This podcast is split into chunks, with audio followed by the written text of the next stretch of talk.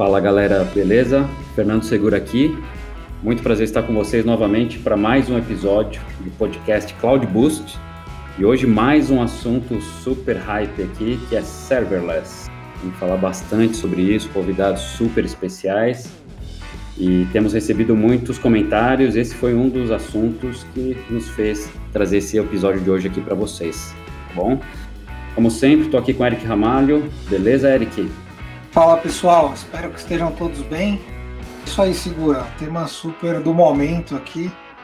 De serverless e é interessante que já esse tema já surgiu aí devido aos feedbacks da nossa audiência. Então, queria apresentar aqui os nossos convidados de hoje, o Vlad e o Agostinho da Concrete. Obrigado, pessoal, pelo, pelo convite. Bem, como você está dizendo, eu sou o Agostinho, gerente aqui na, na Concrete, parte da, da Accenture, Principal Architect é, nos projetos que eu, que eu me desempenho. Tenho algumas experiências legais com serverless que vamos compartilhar hoje, né? Vlad?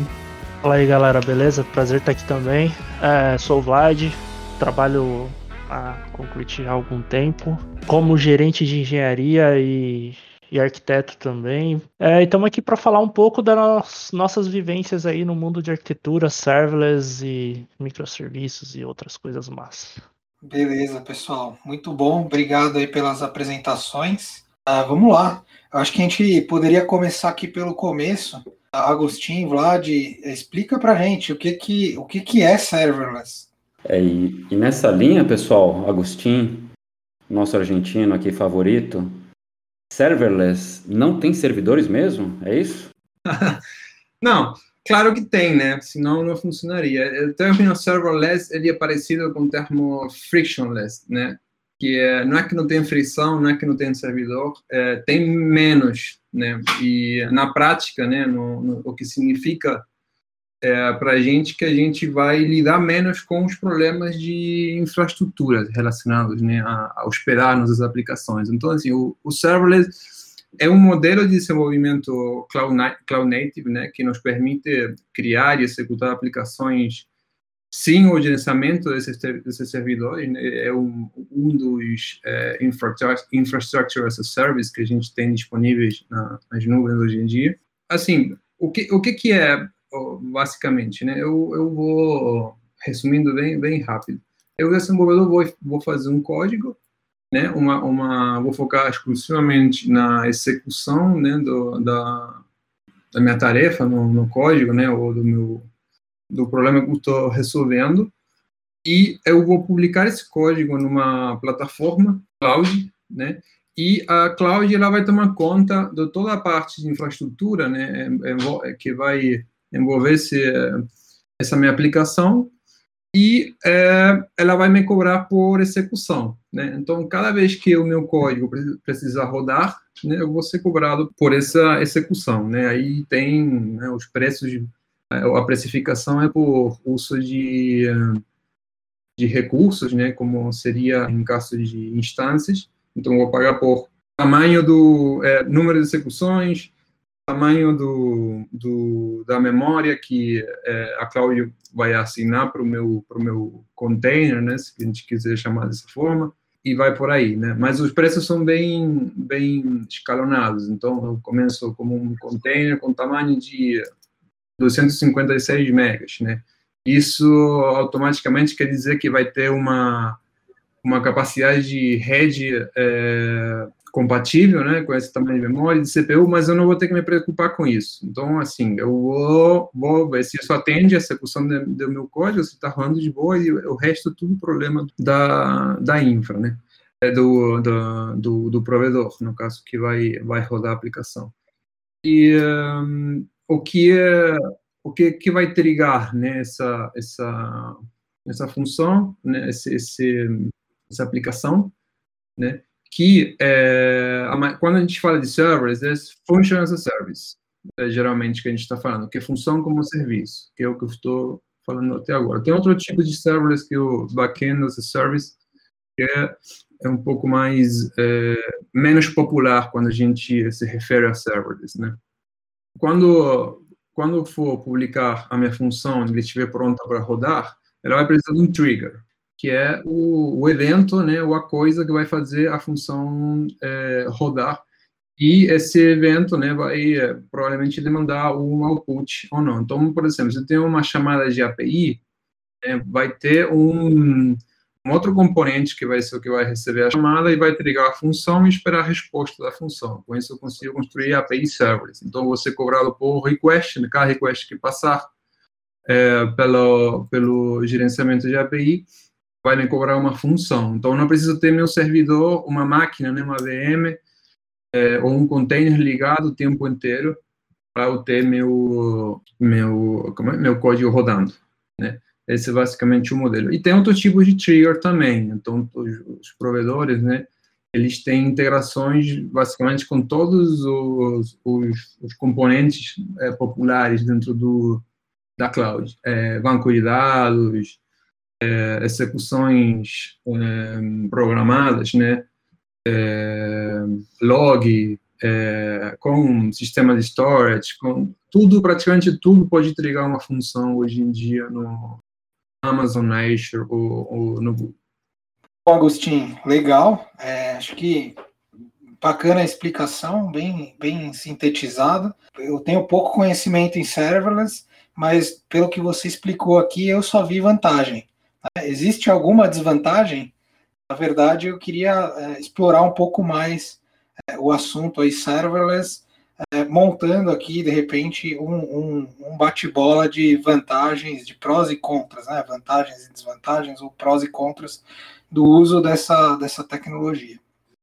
Bem, posso, Agostinho, responder, começar a te provocar? vai, vai, vai. Nós sofremos alguma vez com serverless, então é, tem coisas boas, mas tem coisas também que são difíceis. Bem, eu gosto de falar que não existe almoço grátis, né? Então, tudo é um trade-off. A engenharia é um trade-off. É, são escolhas que a gente tem que fazer, mas existem contras, com certeza. É, por exemplo, você abre mão da sua stack. Tipo, você não vai conseguir mais ir lá no detalhe e falar: nossa, eu quero otimizar esse gerenciamento de memória, eu quero otimizar esse processamento, eu quero isso aí vai ficar tudo na mão da, da, do provedor, e, enfim. É um dos contras que a gente tem. É, por exemplo, tem um outro que eu acho que, que a gente encontra bastante no mercado, empresas que querem ser agnósticas à, à cloud, e o serverless geralmente é, você fica é, lock-in, né? Você fica travado com, a, com aquela com aquela cloud, com aquela, por, por questão justamente da, das ferramentas que ela te provê ali para conectar com os serviços dela. Por exemplo, ah, eu quero usar uma fila. Você vai ter que usar a fila específica daquela cloud, porque tem um plugin daquela linguagem para aquela cloud. É, enfim, esse, essas são umas, existem outras que é você diminui o, o, o, o, seu, o seu custo com DevOps ali, mas você aumenta a quantidade e a facilidade com que, que esse produto vai escalar. Então, se a empresa a empresa ela não tiver um bom, uma boa maturidade com os com o seu desenvolvimento, com o seu processo de desenvolvimento, ela pode se perder muito fácil. Ô, Vlad, bom ponto. Você tocou ali no DevOps, né? O, um dos pontos principais aqui do marketing ao redor do serverless, né, e talvez da realidade também, aí é uma pergunta que eu não conheço, é justamente assim, é, o ponto, um pouco do ponto que você comentou. Com, quando você usa serverless, o desenvolvedor ele fica, ele só precisa se preocupar com o código e nada mais. E você tem um aumento de produtividade que todo mundo diz que é é, é, é, espetacular, assim, sensacional, quase mágico. Tá?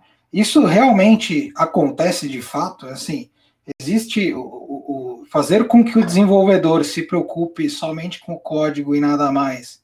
Isso realmente é, é bom e tem um ganho de tempo, um ganho de produtividade tão alto quanto dizem, ou isso é, é um mito? Cara, isso é, isso é fato, porque efetivamente o, a pessoa ela não vai ter que se preocupar, por exemplo, com ah, puxa, vou ter que aqui criar um, um YAML para fazer um deploy num Docker ou num Kubernetes, que aí eu tenho que ver quanto que isso vai usar de memória, quanto que isso vai usar de processamento, é, se o meu cluster vai suportar isso, enfim, envolver toda aquela, aquela parte de infraestrutura que a gente conhece, e ele vai pegar simplesmente, vai fazer o que tem que fazer, os famosos if, else, fors ali, que realmente a gente acabou fazendo, que onde estão a lógica de negócio, ou enfim, as coisas relacionadas. E ele pode subir isso muito fácil para produção, ou para qualquer ambiente. Mas isso não necessariamente é uma boa prática. Eu posso ir ali fazer um código subir isso para produção num clique? Posso. Só que muito provavelmente você vai estar tá furando a fila aí, passando por, pulando o processo de homologação, produção, então você ainda existe um processo de DevOps, por mais simples que ele seja, tá? Então é um é o contraponto aí. É, eu acho que o maior ganho na, na, na parte de operacional, né, é no, em, em produção, né, você não vai ter aquele overhead de gerenciamento de cluster, é, monitoramento. A observabilidade também pode ficar mais fácil, né, dependendo do, do como você como você pensa isso. Né? É, então, é, eu acho que a parte de deploy, né, de configuração de, de função, né, para fazer direito, né, para você ter um bom um pipeline saudável, né, de integração e, e deploy, você precisa investir sim o você precisa do tempinho dos desenvolvedores e, e dos especialistas em cloud para é, deixar bonitinho né? É, porque senão assim existe a grande uma possível tentação de você fazer do jeito porco né? Entra no console lá da cloud né? você criou uma função aí e ninguém sabe que existe né? Não tem repositório não está versionando em nenhum lugar né? É, é, muito bom. E essa parte acho que ela, ela também é boa para fazer é, prova de conceito. Né? Então, você fazer uma prova de conceito de uma coisa, cara, faz com server do jeito sujo e depois, quando, quando, mas quando for é, é precisar botar isso como uma solução definitiva, tem que fazer direito. É, tem que tem que estudar.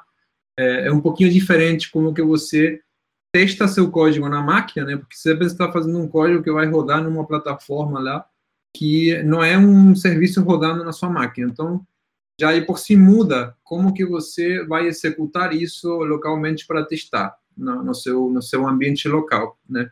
É, então você começa, tem que pensar num modelo também que é por execução no desenvolvimento. Não tem mais um, um serviço rodando na, na, na tua máquina como como desenvolvedor. E, assim, as nuvens, elas têm soluções para essa parte também de IDE, né, como você facilitar isso, tanto a, as três, as três maiores, elas têm, né, aí é uma questão de gostos, se você gosta ou não de usar essas soluções para o, o desenvolvimento, para a IDE, né.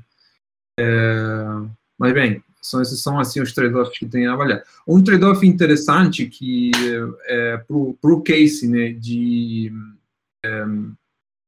de API, eu estou construindo um, um, serviço e eu quero fazer ele serverless, que não estava é, dizendo mais cedo.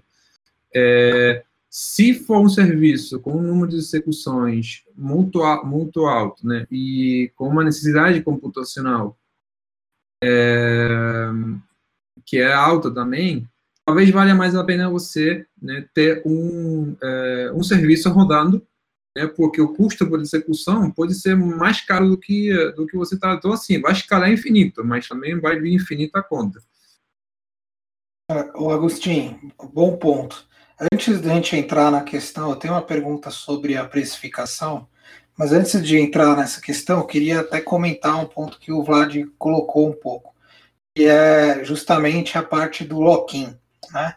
Lock-in é uma palavra que, quando a gente fala, todo mundo sai correndo, mas é, eu entendo que usando que as, que as ofertas de serverless, independente dos provedores, elas são bastante, elas têm lá suas diferenças, mas elas são parecidas, né? parecidas no sentido de compatibilidade de linguagem, coisas do tipo. Mesmo quando, mesmo, mesmo exi, existe lock-in no serverless, mesmo se por exemplo, olha, eu vou desenvolver aqui é, um Python e outra em outra em outra cloud, em outro provedor, é, a, a, oferta de serverless deles também aceita a mesma linguagem que eu desenvolvi aquela aplicação? Como que isso funciona? Isso é portável?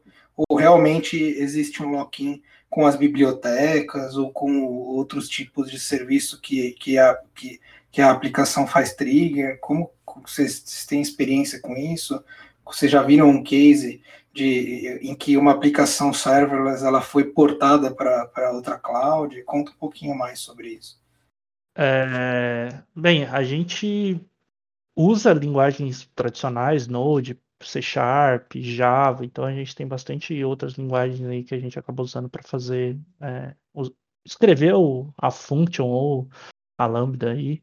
É, mas o que acontece é quando você tenta integrar com ferramentas da própria cloud. Então, por exemplo, ah, eu estou na Azure, é muito fácil integrar com um, um serviço da Azure. Ou eu estou na AWS, é muito fácil integrar com um serviço da AWS.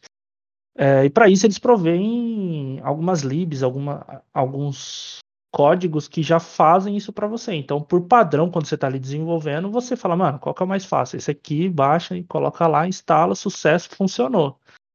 É, só que quando você quer migrar, igual você falou, aí você já muda, porque, meu, já mudou o provedor, você já tem que ver se tem uma lib, qual que é o serviço da outra Azure, da outra cloud que você quer quer trabalhar, qual que é o como que aquilo funciona, se você tem uma lib que faça aquilo.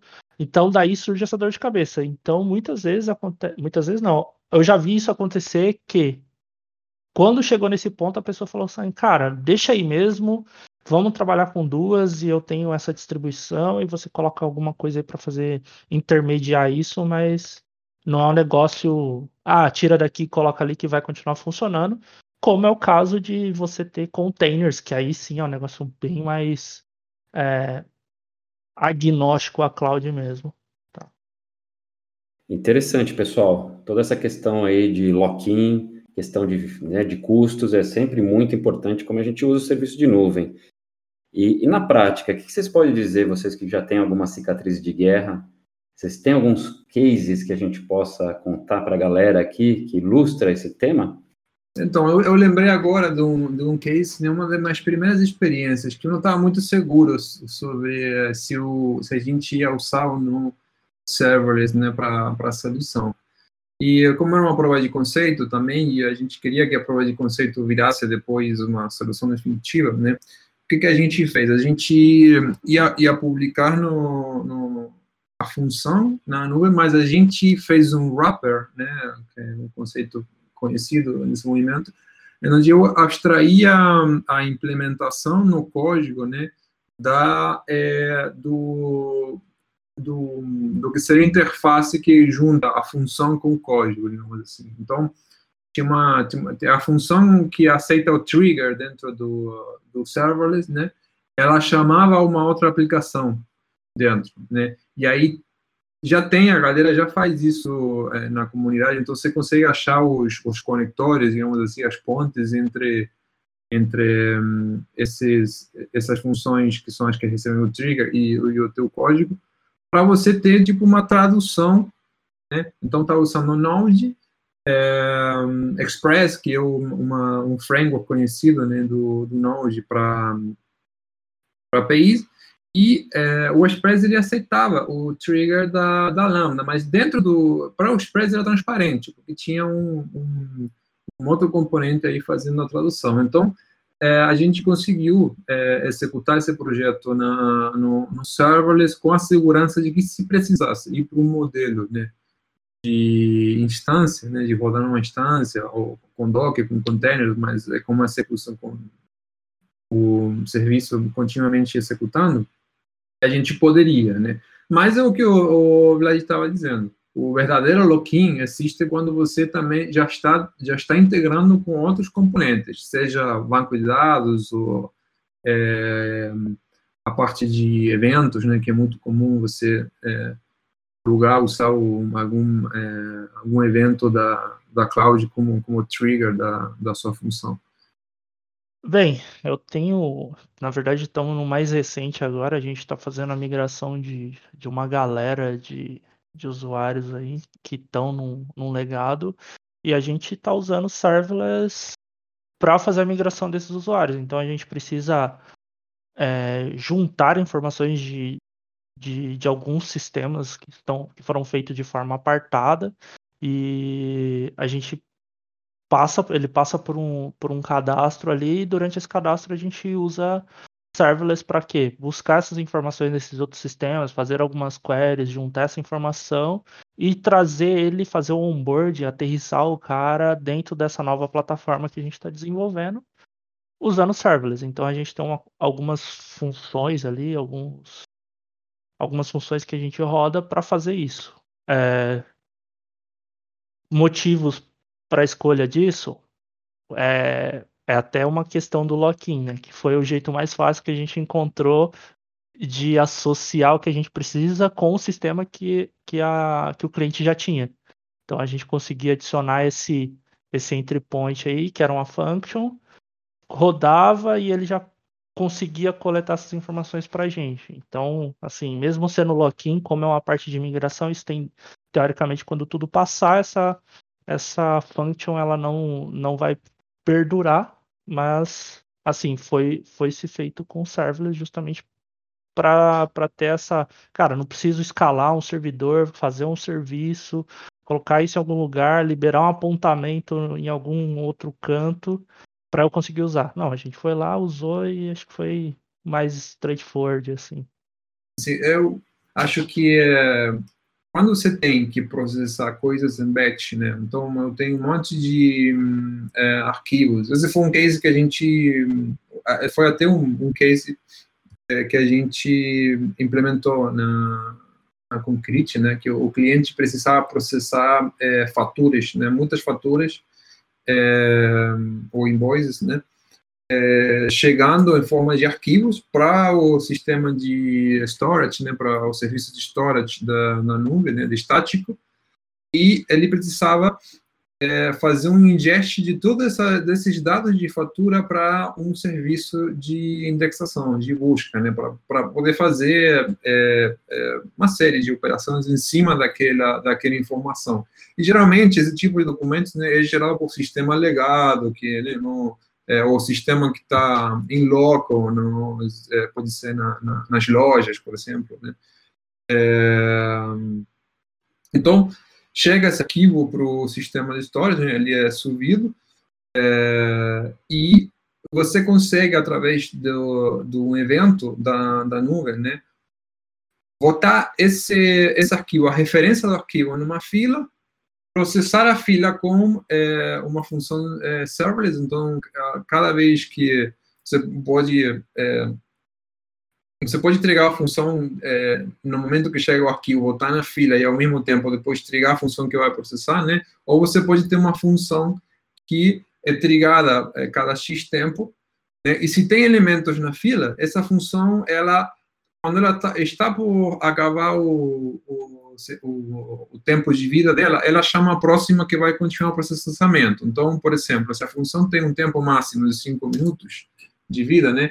É, chegando nos 4,5, é, ela não pega mais não pega mais nenhum item da, da fila e chama a próxima função que vai ficar 5 minutos rodando, é, processando os itens que tiver na fila. Quando acabar os itens da fila, não tem mais execução acabou. E aí tem aquela função, aquela primeira função que ficava, né, que fica cada x quantidade de tempo, uma hora, um minuto, meia hora, não importa, é, ela fica conferindo se tem. Se não tem nada, ela fica quieta. Então, nesse modelo, você é cobrado por tempo de execução mais do que por número de execuções por arquivo, né? Porque uma função, durante cinco minutos, ela pode processar N, N arquivos, não é? Um por um, né? Um arquivo, um processamento, um arquivo, um processamento. Então, também é uma coisa para ficar ligado como que você pode otimizar o, o custo né, de execução é, pensando na, na, complexidade. Né? Eu tenho N, N, N itens, ou vou trigar N funções, ou vou, vou tentar aproveitar melhor.